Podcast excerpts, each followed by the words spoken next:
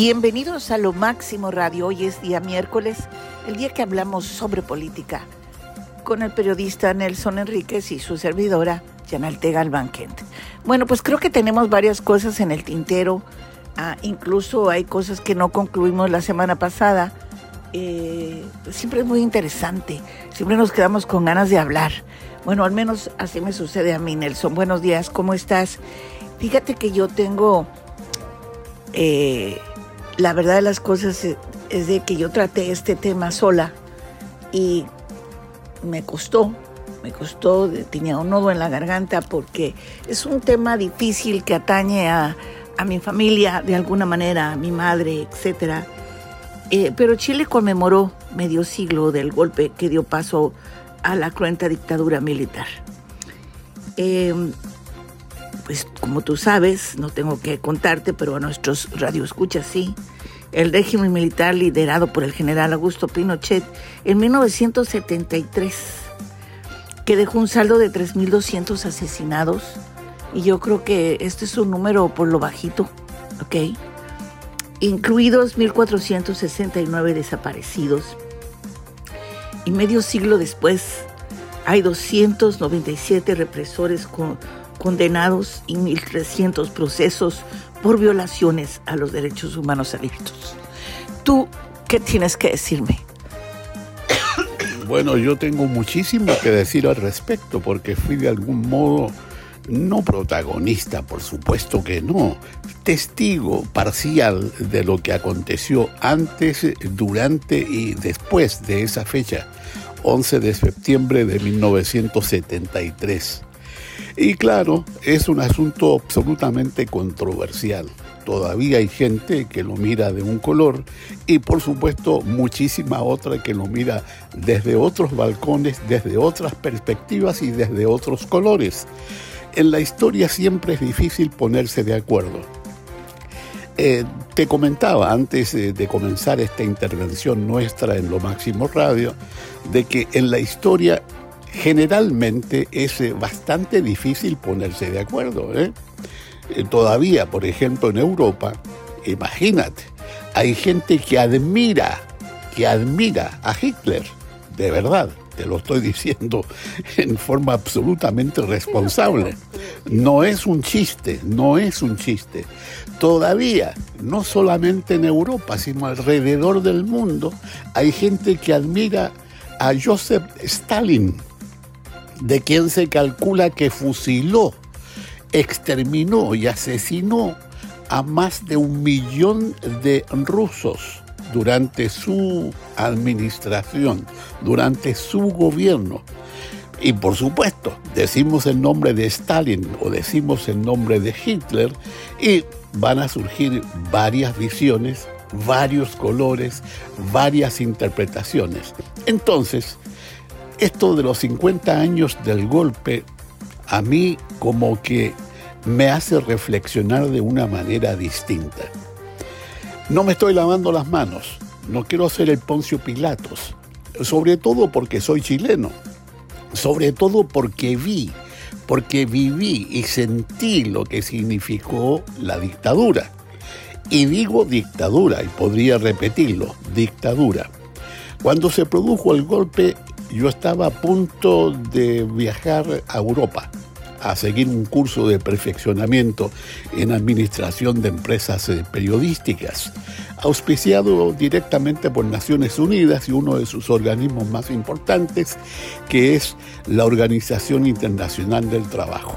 Obviamente pensé que a raíz de lo que estaba pasando ya mi viaje abortaba. Sin embargo, después de sufrir eh, las consecuencias de un golpe como ese y de una declaración de estado de sitio y al mismo tiempo eh, un curfew, como se le dice en inglés, esto de que no hay que salir a, la calle y está prohibido circular. Después de eso, toque de queda. toque de queda, ese es el punto. Quédate ahí debajo del colchón, perdón. Encima del colchón o donde sea, pero no salgas a la calle. Bueno, este, este sí es un chiste, ¿no? Me imaginé que todo eso ya quedaba solamente en proyecto. Sin embargo, curiosamente pude salir. Y fue una epopeya, porque donde iba un avión procedente de Chile, se pensaba que iban refugiados políticos, gente que había sido expulsada. Entonces, donde paraba ese avión rumbo a Europa, en cualquier aeropuerto era al final del final de, la pista de aterrizaje y luego lo rodeaba la policía o lo rodeaban eh, efectivos de los respectivos ejércitos eh, de cada país. En Argentina, en eh, Brasil, en Dakar, en, en, París, etc. Bueno, entonces cuesta ponerse de acuerdo. A mí no me extraña, lo considero natural. Voy a darte una sola comparación y luego te devuelvo el micrófono. Han pasado más de 500 años del llamado descubrimiento de América y todavía no estamos de acuerdo en lo que significó. Para algunos fue el encuentro de dos culturas, de dos formas de ser, el encuentro pacífico entre Europa y un continente que hasta ese momento no tenía nombre oficial muy posteriormente le pusieron el nombre de América. Sin embargo, hay gente que dice que fue el comienzo de un genocidio y que ven en la figura de Cristóbal Colón al más villano de los villanos.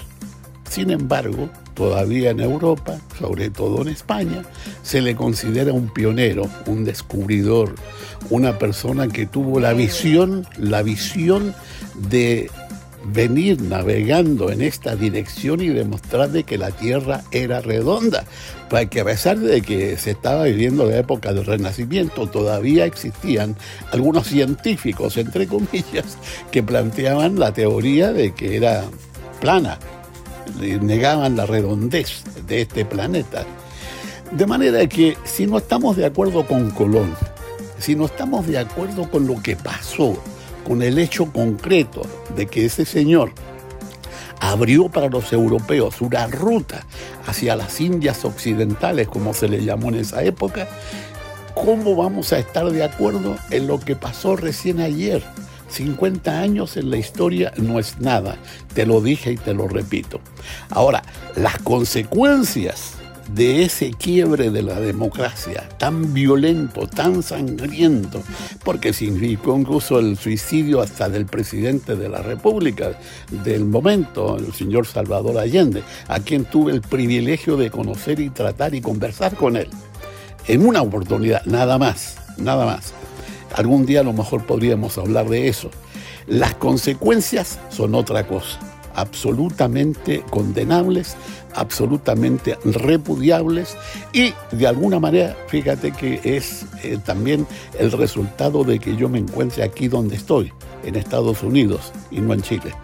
Porque así como algunos fueron expulsados, así como se están expulsando, por ejemplo, ahora y quitándole la nacionalidad a algunos nicaragüenses, ¿ok? Así estaba pasando con Chile. Hubo también el autoexilio, gente que decidió abandonar su tierra porque corría el peligro de que le pasara algo. Eso de que le pase algo a alguien, caramba, es bien siniestro. De modo que es eh, un poco mi aproximación a ese hecho, ¿eh? en el cual existen distintas visiones, mi respeto para todas, estoy más cerca de algunas y más lejos de otras, y ahí estamos. Es, eh, tú me diste la oportunidad de hablar y aquí tienes un poco mi reflexión al respecto. Sí, pero ya te fuiste por la tangente, España, Colón, etcétera. Y yo creo que hay un, hay una cuestión muy, muy, ¿qué te puedo decir? Que sí hay que enfrentar. En este momento Chile está con una polarización política el oficialismo y la oposición derechista eh, tienen discrepancias sobre el papel que desempeñó cada uno en el golpe. El presidente Gabriel Bori calificó el ambiente como eléctrico. Sí, porque y la expresidenta Michelle Bachelet. Que fue que uno, dos, varios años presidenta, la llamó tóxico. De manera que esta polarización llegó al Congreso, donde los diputados se enfrentaron a gritos por el tema. Y yo no sé si lo soñé o realmente lo escuché entre sueños, pero sí hubo varios desmanes, por decirlo de alguna manera. Y yo creo que, que sí concluyó de una manera muy abrupta, ¿no? Porque este, algunos incluso estaban encapuchados y estaban lanzando cosas. O sea, sí, sí había un movimiento muy, muy raro. Entonces, eh, yo creo que, que, ha sido muy importante estos 50 años en Chile. Está, definitivamente tu país está dividido. Bueno, eh, no es un fenómeno tan curioso, ¿eh? Fíjate de que tradicionalmente en ese país y también se da en otros de América Latina, como que confluyen tres fuerzas, tres posiciones, eh, tres eh, alternativas políticas. Por un lado la derecha, por el otro la izquierda, y dentro de la izquierda y de la derecha los moderados, los intermedios, intermedios y los ultras, y también el centro que pueden estar hacia un lado y hacia el otro. Incluso aquí en Estados Unidos se da el fenómeno también. Existe un partido republicano, existe un partido demócrata y existe un independentismo eh, sobre todo en los llamados estados eh, bisagras, ¿no? que pueden ir en una dirección o en la otra, por ese motivo lo de bisagra. De modo que a mí no me sorprende en absoluto. Y qué bueno que existan distintas alternativas, porque cuando es una sola, como ha acontecido en tantas eh, partes del mundo y como sigue aconteciendo, por ejemplo, en China, en Cuba, en Nicaragua, en Venezuela, etcétera, entonces eso no me gusta. ¿eh? Solamente una visión, solamente un partido, solamente una alternativa y nada más. De modo que por ahí va la cosa. No son dos, son tres. La más importante. Eh, sí, claro, pero fíjate nada más, por ejemplo, que se traten las cosas así a gritos, ¿no? Eh, por ejemplo, Benavente, que fue interrumpido a gritos por diputados oficialistas, y los ánimos se caldearon aún más cuando el populista parlamentario Gaspar Rivas se paró al medio de la sala con un cartel con sendas fotografías del dictador de Augusto Pinochet y de Allende marcadas por un círculo rojo. Eso pues fue medio dramático, ¿no? Así como, eh, eh, no, no o sea, y, tratar las cosas a gritos en el Parlamento. Incluso creo que en la moneda pasaron cosas también. Mientras tanto, el presidente Boric pues recordó la fecha con una actividad en la Plaza de la Constitución frente a la moneda, un lugar en donde hemos estado muchas veces, y cubierta por una gran carpa bajo la cual había más de un millar de invitados locales e internacionales, incluidos algunos presidentes de la región. La oposición derechista, muy criticada por el mandatario, estuvo ausente pero en la primera línea de los invitados estuvieron los mandatarios de Bolivia, Luis Arce, Colombia, Gustavo Petro, Uruguay, Luis Lacalle Po y México, Andrés Manuel López Obrador, que se instalaron ministros del gabinete. Fíjate que a mí se me hizo muy rara la presencia de López Obrador. Ahora pues te voy a hablar como mexicana, porque él casi nunca sale del país porque dice que tiene muchas cosas que hacer. A él no le gusta andar viajando de un lado para otro. Al contrario, ¿no? Eh, lo hemos visto más bien eh, siempre en ese, en ese sentido, pues no es, no, no, le gusta viajar definitivamente. Y sin embargo estaba ahí. Y, y yo creo que su presencia habló sobre derechos humanos, por supuesto, y además dijo algo muy bonito. Dijo que pues más de 3.000 chilenos habían ido a vivir a México y que México siempre iba a ser para Chile, ¿no? De manera que fue muy bonito lo que dijo López Obrador y eso me recordó a mí, de alguna manera, mi adolescencia, ¿sí? Porque, fue, porque en esa época pues fue bastante difícil para mi familia, para mi madre sobre todo, que estaban tan lejanos sus hermanos en Chile y pues a nosotros nos, sí nos tocó algo muy serio al respecto porque mis tíos eran eh, maestros en la universidad.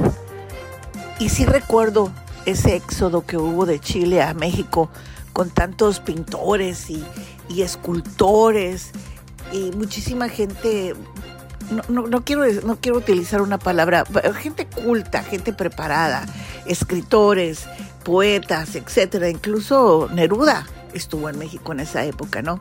Y, México les abrió las puertas, sí, estuvo. No, no, no, eso fue mucho antes. Mucho antes, sí, eh, claro que sí, estuvo mucho antes, pero también llegó eh, eh, a visitar a los demás porque yo estuve presente. Sí, sí, pero eso ocurrió más o menos 25 años antes. El golpe de Estado sorprendió a, Neruda en Chile y falleció un mes después, acuérdate de que sí. otra controversia.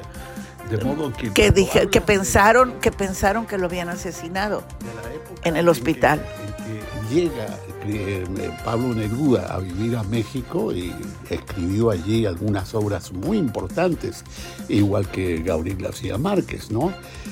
Corresponde Así, a la edad que yo era una niñita, lo recuerdo perfectamente, él fue amigo de mi padre.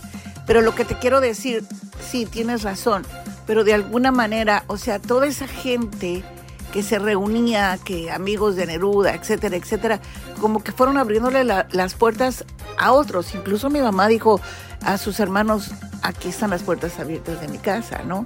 Esta es tu casa, o sea, porque sí, yo creo que México fue como siempre, o sea, les, les abrió las puertas a los chilenos, eso no lo puedes negar, Nelson estoy negando absolutamente. Al contrario, estoy refrendándolo, estoy eh, sustentándolo. Solo que pretendo aclarar la presencia de Colón en tierras, digo de Colón, de, Neruda en tierras mexicanas. Eso, eso fue a raíz de una ley que se llamó de defensa de la democracia, dictada a finales de los años 40, comienzos de los 50, durante un gobierno de un partido que se llamaba Radical y que ahora todavía conserva esa denominación, pero también agrega la de socialdemócrata. De modo que sí, sí, sí, claro, tienes toda la razón. México siempre le abrió las puertas a los eh, refugiados, no solamente de Sudamérica, sino también del Caribe. ¿eh? Eh, cuando, por ejemplo, por supuesto, a los exiliados españoles que llegaron durante la guerra civil de los años 1930 y tantos, 37 al 40, ¿no? eso es absolutamente cierto y estoy de acuerdo. Generosa tierra mexicana que siempre ha tenido una actitud tan fraternal para recibir a los perseguidos políticos. sensacional, de verdad, absolutamente emotivo referirnos a ese tópico. Em, y claro, eso ha devenido en el hecho inaudito, absolutamente sorprendente, de que gente como García Márquez, que no fue perseguido político precisamente, solamente que le gustó el ambiente mexicano, y por ese motivo se estableció allí, tanto que escribió allí su obra maestra, Cien años de soledad. Lo mismo Neruda, que hizo tantas amistades amigo de pintores, amigo de intelectuales, de escritores, de poetas y todo. Sí, sí, sí, claro, y de cineastas también, ¿no? Eh, la industria donde trabajaba precisamente tu papá. Eso es absolutamente cierto. más dentro de lo que eran los pintores, pertenecían a un... Eh, por eso, eh, por eso te vuelvo a repetir, era una agrupación amigos de, todos con todos porque eran personas cultas, preparadas, artistas, intelectuales de esa época. A eso me refería. Y yo creo que, para mí en lo personal sí fue algo que me tocó muy profundamente, pero es eh, lo que me, quedó, me dio muchísimo gusto que el gobernante decretó el duelo nacional durante esta jornada en homenaje a los fallecidos del día del golpe 11 de septiembre de 1973.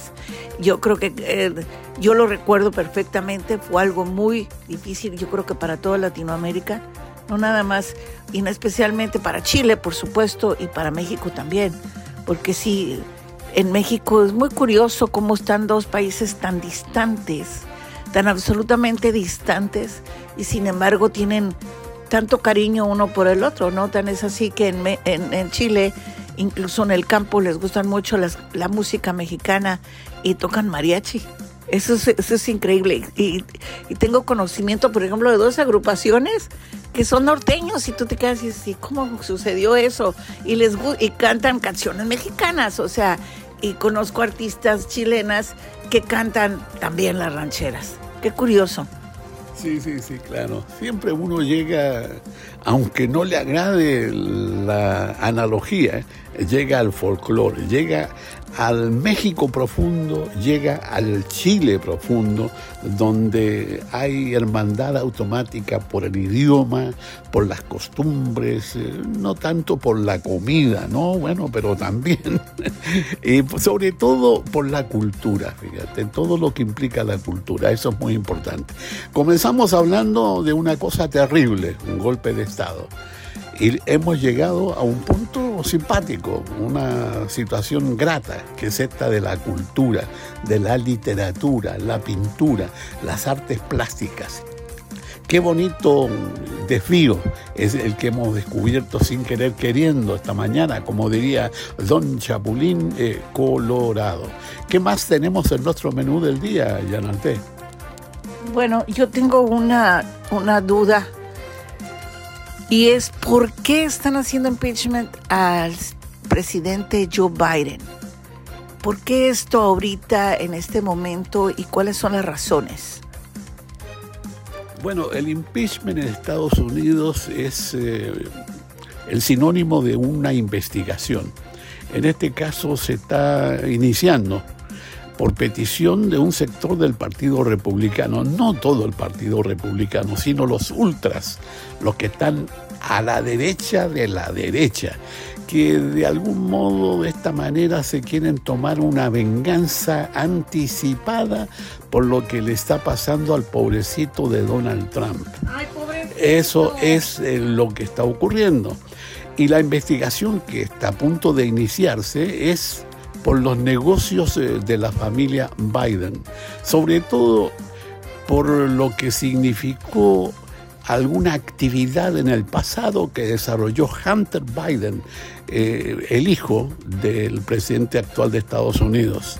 Entonces, eh, lo que se pretende con todo esto, naturalmente, es montar un circo pero de mucha publicidad, de mucha propaganda, para tratar de contrarrestar lo que significan las eh, cuatro acusaciones oficiales hechas por fiscalías eh, federales en un caso y por una fiscalía estatal en otro, en uno de los cuatro, en contra de Donald Trump. Así lo interpreto. Ahora, ¿por qué? Si no es una familia la que está gobernando, no es un rey con sus príncipes y princesas alrededor, es un señor individual que tiene el título de presidente de Estados Unidos. Entonces hay una serie de contradicciones, eh, de, formas eh, y de situaciones que irán aclarándose de a poco al respecto. Bueno, precisamente McCarthy dijo que la investigación de la Comisión Supervisora de la Cámara Baja ha encontrado una cultura de corrupción. Señor, si usted sigue indagando y le sigue rascando, se va a encontrar con que la política es corrupta y sobre todo no le mueva mucho porque ahí puede haber un mal olor, ¿no? Y, pero todo esto se refiere a la familia Biden. Los republicanos indagan en los negocios del hijo de Biden, Hunter, como tú dijiste, que son anteriores a la juramentación del presidente demócrata, mucho antes. Estas son denuncias de abuso de poder, obstrucción, corrupción, que merecen una mayor investigación por la Cámara de Representantes. Y dijo McCarthy frente a su oficina en el Capitolio, es por eso que hoy ordeno a nuestra comisión que inicie una investigación formal para el juicio político del presidente Joe Biden. Qué sucio, señor McCarthy, ¿no? Qué asquerosidad, es una venganza y punto. Así lo veo yo, como tú, tú lo señalaste al inicio. Definitivamente sí es, huele a venganza. Y el dirigente republicano enfrenta una presión, pero así, de su ala derecha para tomar medidas contra Biden y hacerle una... ¿Tú crees que realmente este juicio, esta investigación de, de un paso a un juicio político y tú crees que se... O sea, los republicanos obviamente lo van a apoyar, porque pues ellos son así. Si apoyan a un criminal, ¿cómo no van a apoyar esto? Bueno, bueno, bueno, es que los republicanos eh, no es un partido que tenga solamente una postura. Hay tendencias al interior de esa agrupación política. Hay la derecha de la derecha, fue lo que señalé inicialmente. Hay también gente moderada y hay gente que incluso se inclina un poco a la izquierda, como en todos los partidos políticos. ¿eh? No es cuestión eh, tan absoluta de que exista una sola tendencia al interior. Aquí eh, McCarthy, el presidente de la Cámara de Representantes, es también un poco víctima.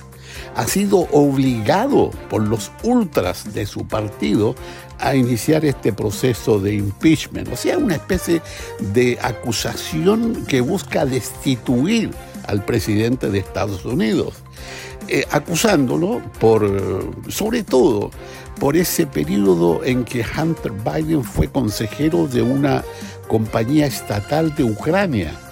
De manera que obviamente tendría que extenderse la investigación más allá de las fronteras de este país, de Estados Unidos, donde nos encontramos, y comenzar a investigar eh, testigos eh, o a buscar testigos que puedan eh, desacreditar el apellido Biden. Eh, se trata de que quieren ensuciarlo, eso es, ¿no? Porque consideran de que artificialmente, eh, por cuestiones electorales, se está ensuciando el otro apellido, aquel que empieza con la letra T. Es eh, difícil, es muy artificioso, porque imagínate lo que es, por ejemplo, buscar testigos eh, creíbles eh, en un país que se encuentra en guerra, que es Ucrania, y mandar una comisión de representantes eh, a buscar archivos que a lo mejor están tan quemados por las bombas que a diario están lanzándose en contra de ese país. Es muy, muy artificioso y yo personalmente no le auguro gran éxito, pero sí, en lo publicitario, en lo propagandístico, sí, sí, sí, porque se va a enfrentar, por un lado, todo lo que se devele, todo lo que se dé a conocer en los juicios que se le siguen al expresidente, con lo que la comisión investigadora de la Cámara de Representantes pueda determinar, entre comillas, en contra del actual presidente Joe Biden. Ese es un jueguito que, no sé, eh, está destinado a sufrir una cantidad de análisis bastante rigurosos, ¿eh? porque procesalmente no le encuentro mucho por venir. Es eh, un poco lo que te puedo decir. Bueno, mira, fíjate qué curioso.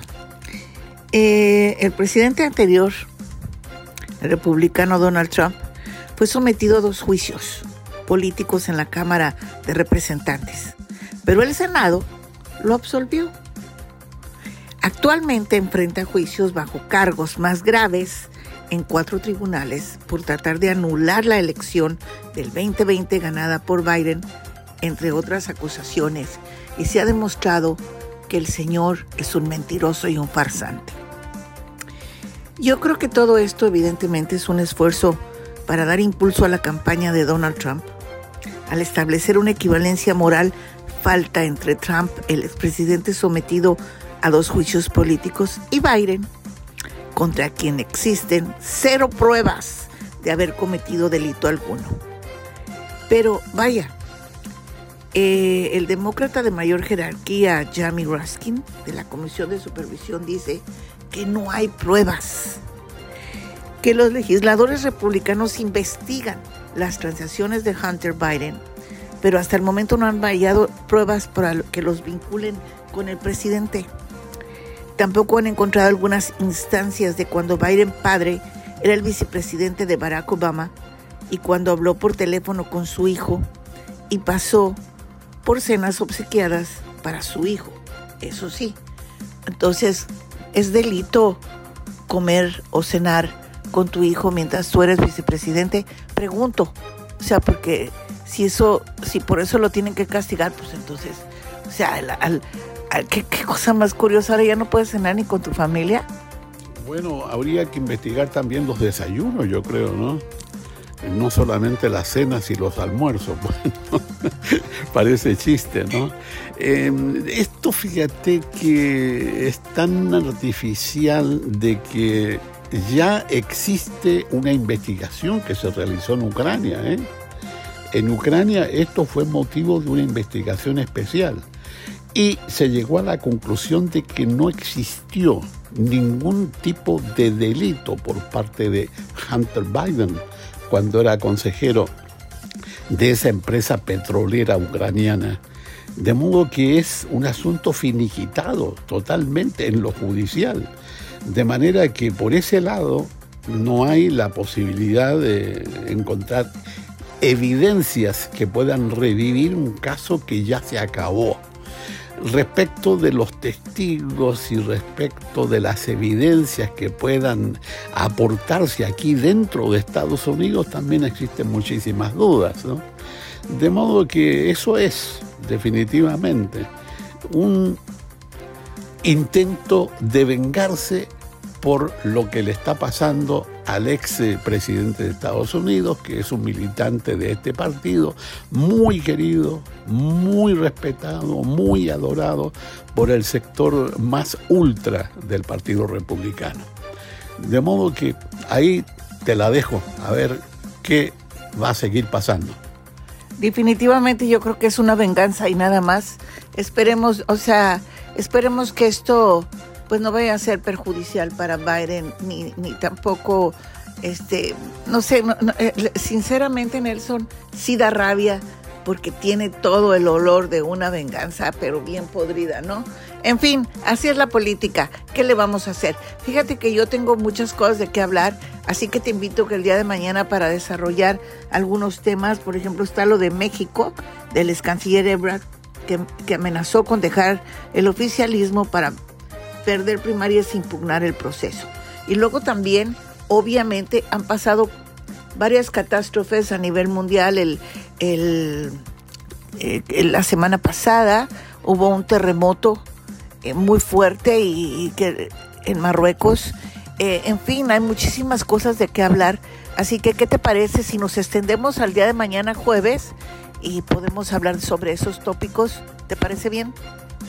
Naturalmente, siempre es interesante hablar de lo que significa la política, de cómo se lleva a efecto este arte, como lo han descrito algunos, ¿no? Y las consecuencias que siempre implica, especialmente en países que no conocemos eh, tan bien, pero que llama la atención, ¿no? Se habla de más de 10.000 muertos en Libia a propósito de las inundaciones en el norte de África y más de algo así como 3.000 muertos en el terremoto de Marruecos. ¿eh? Sí, sí, sí, claro. Muy bien, muy bien. Mañana hablamos de Libia, Marruecos y México. ¿Te parece muy bien? Bueno, por favor, recuerde que aquí en Lo Máximo Radio tenemos muchísimos programas más. Esta tarde recibiremos a Pepe Arispe con todos sus consejos y pásela súper bien no se vaya, porque tenemos música extraordinaria para todos. Muchísimas gracias a todos y saludos aquí en Lo Máximo Radio, las últimas noticias siempre.